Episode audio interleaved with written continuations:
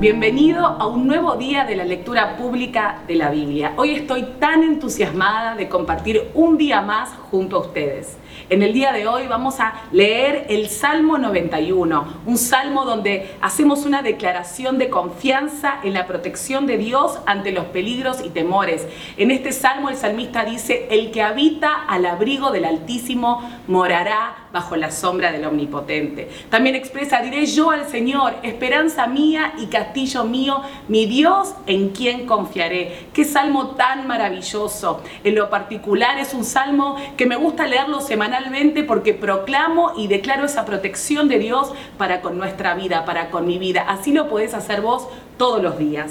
Luego vamos a ir al libro de Primera de Samuel, capítulo 14, donde vemos el plan intrépido de Jonatán, Israel derrotando a los filisteos, el juramento necio que hace el rey Saúl y las victorias militares también que tiene el rey Saúl en su reinado.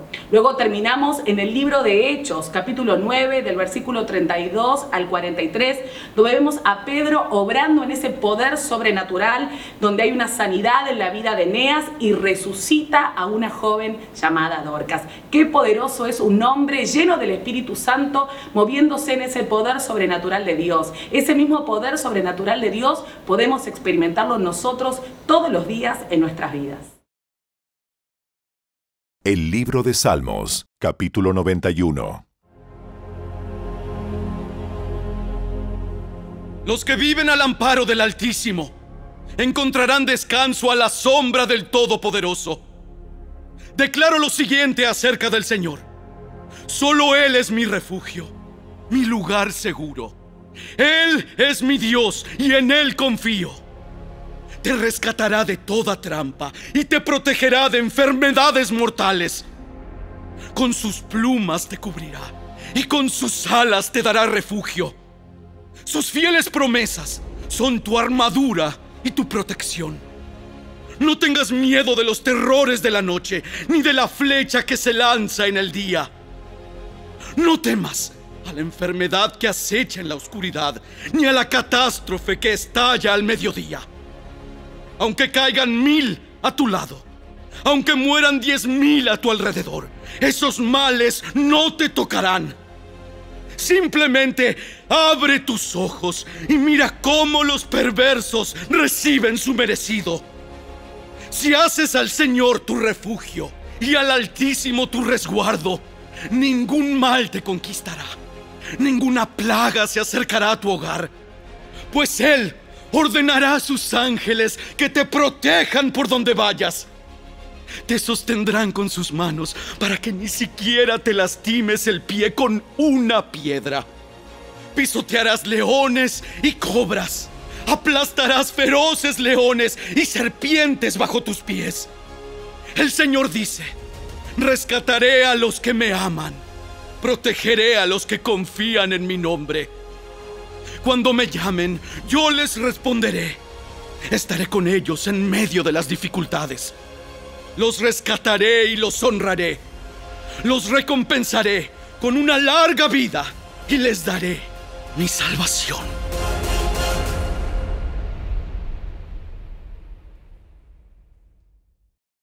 El primer libro de Samuel, capítulo 14. Cierto día, Jonatán le dijo a su escudero, Ven, vamos a donde está la avanzada de los filisteos. Pero Jonatán no le dijo a su padre lo que pensaba hacer. Mientras tanto, Saúl y sus seiscientos hombres acamparon en las afueras de Gibeá, alrededor del árbol de granadas de Migrón. Entre los hombres de Saúl estaba Ahías, el sacerdote que vestía el efod, el chaleco sacerdotal. Ahías era hijo de Aitob, hermano de Icabod, hijo de Finés, hijo de Elí, sacerdote del Señor que había servido en Silo. Nadie se dio cuenta de que el Jonatán había dejado el campamento israelita. Para llegar al puesto de avanzada de los filisteos, Jonatán tuvo que descender de entre los peñascos llamados Boses y Sene. Un peñasco estaba al norte, frente a Micmas, el otro estaba al sur, delante de Jeba. Crucemos hasta la avanzada de esos paganos. Tal vez el Señor nos ayude, porque nada puede detener al Señor. Él puede ganar la batalla ya sea que tenga muchos guerreros o solo unos cuantos. Haz lo que mejor te parezca. Estoy contigo, decidas lo que decidas. Muy bien. Cruzaremos y dejaremos que nos vean. Si nos dicen, quédense donde están o los mataremos, entonces nos detendremos y no subiremos hacia ellos. Pero si nos dicen, suban y peleen, entonces subiremos. Esa será la señal del Señor, de que nos ayudará a derrotarlos. Cuando los filisteos vieron que se acercaban, gritaron. ¡Miren! ¡Los hebreos salen de sus escondites!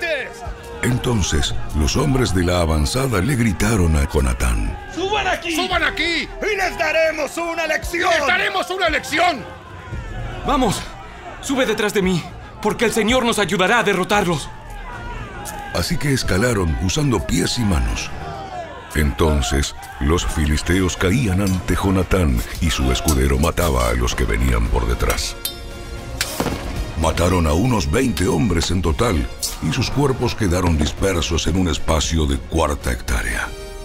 De repente, el ejército de los filisteos se llenó de pánico, tanto los que estaban en el campamento como los que estaban en el campo, hasta las avanzadas y los destacamentos de asalto. Y en ese preciso momento hubo un terremoto y todos quedaron aterrorizados. Entonces los centinelas de Saúl en Gibeá de Benjamín vieron algo muy extraño. El inmenso ejército filisteo comenzó a dispersarse en todas direcciones. Pasen lista y averigüen quién falta, ordenó Saúl. Y cuando hicieron el recuento, descubrieron que Jonatán y su escudero no estaban. Entonces Saúl le gritó a Ahías: ¡Trae el efod aquí! Pues en ese tiempo Ahías llevaba puesto el efod delante de los israelitas. Pero mientras Saúl hablaba con el sacerdote, la confusión en el campamento de los filisteos era cada vez más fuerte. Entonces Saúl le dijo al sacerdote, No importa, vamos ya. Enseguida Saúl y sus hombres corrieron a la batalla y encontraron que los filisteos estaban matándose unos a otros había una terrible confusión en todas partes. Aún los hebreos que anteriormente se habían unido al ejército filisteo se rebelaron y se unieron a Saúl, a Jonatán y al resto de los israelitas. De igual manera, los hombres de Israel que estaban escondidos en la zona montañosa de Efraín, cuando vieron que los filisteos huían, se unieron a la persecución. Así que en ese día el Señor salvó a Israel y la recia batalla se extendió aún más allá de Betabén. Ahora bien, ese día los hombres de Israel quedaron agotados porque Saúl los había puesto bajo juramento diciendo, Que caiga una maldición sobre cualquiera que coma antes del anochecer, antes de que me vengue por completo de mis enemigos de manera que nadie comió nada en todo el día, aun cuando en el suelo del bosque todos habían encontrado panales de miel. Así que no se atrevieron a tocar la miel por miedo al juramento que habían hecho.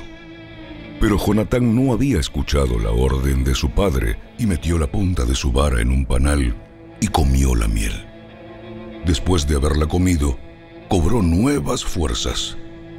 Pero uno de los hombres lo vio y le dijo, padre obligó al ejército que hiciera un juramento estricto que cualquiera que comiera algún alimento hoy sería maldito. Por eso todos están cansados y desfallecidos. Mi padre nos ha creado dificultades a todos. Una orden como esa solo puede causarnos daño. Miren cómo he cobrado nuevas fuerzas después de haber comido un poco de miel. Si a los hombres se les hubiera permitido comer libremente del alimento que encontraran entre nuestros enemigos, Imagínese a cuántos filisteos más habríamos podido matar. Así que los israelitas persiguieron y mataron a los filisteos todo el día desde Micmas hasta Ajalón, pero los soldados iban debilitándose. Esa noche se apresuraron a echar mano del botín y mataron ovejas, cabras, ganado y becerros, pero los comieron sin escurrirles la sangre.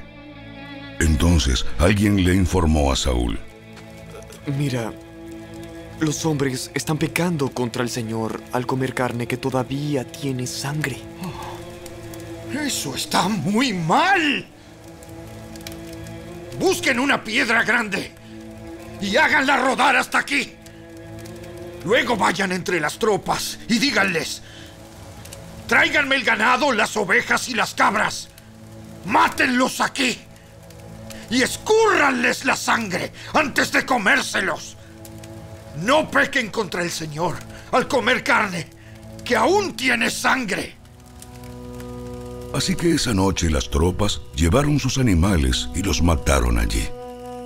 Luego Saúl construyó un altar al Señor.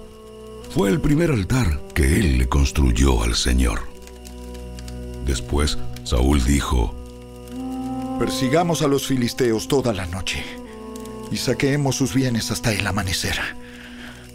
Destruyamos hasta el último hombre.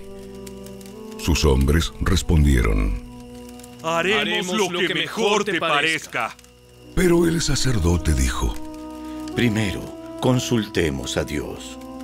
Entonces Saúl le preguntó a Dios, ¿Debemos perseguir a los filisteos?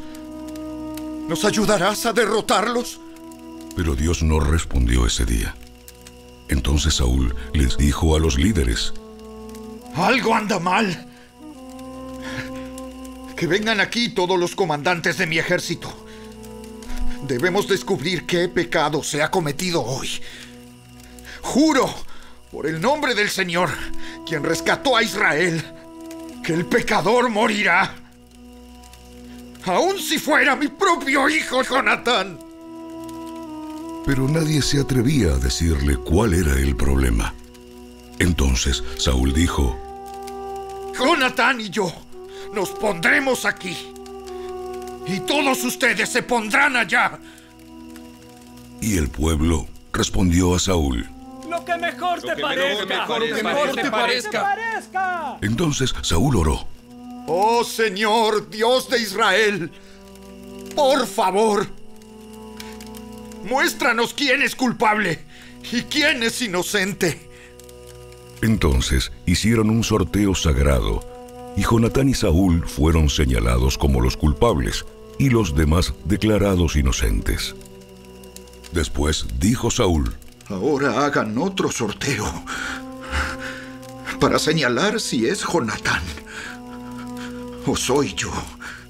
Entonces Jonatán fue indicado como el culpable.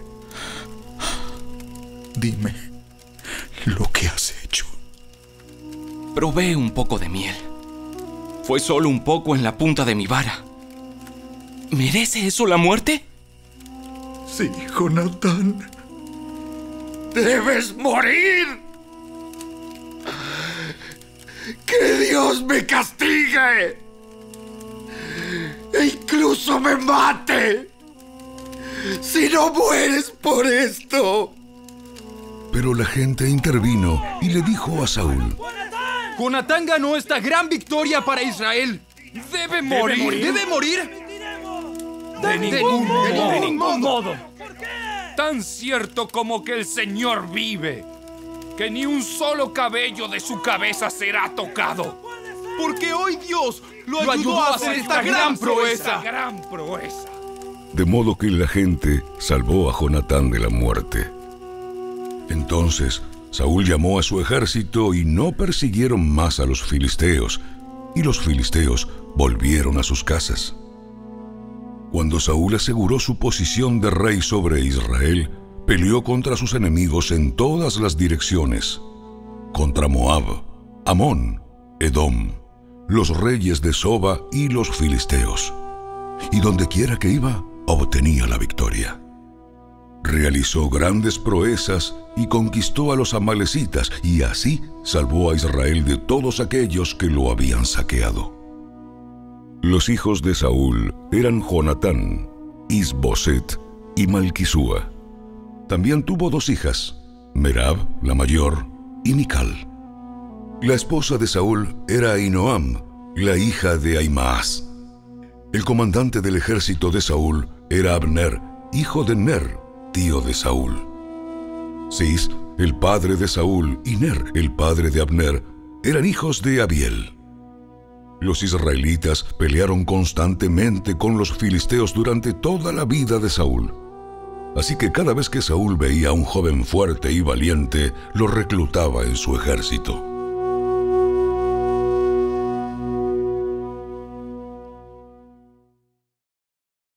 Los Hechos de los Apóstoles, capítulo 9. Mientras tanto, Pedro viajaba de un lugar a otro y descendió a visitar a los creyentes de la ciudad de Lida.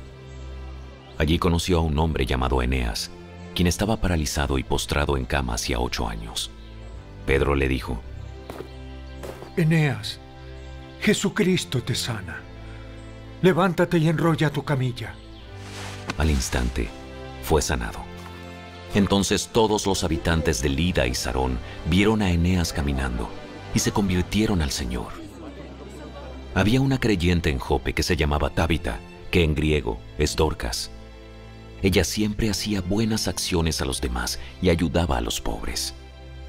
En esos días se enfermó y murió. Lavaron el cuerpo para el entierro y lo pusieron en un cuarto de la planta alta. Pero los creyentes habían oído que Pedro estaba cerca, en Lida. Entonces mandaron a dos hombres a suplicarle.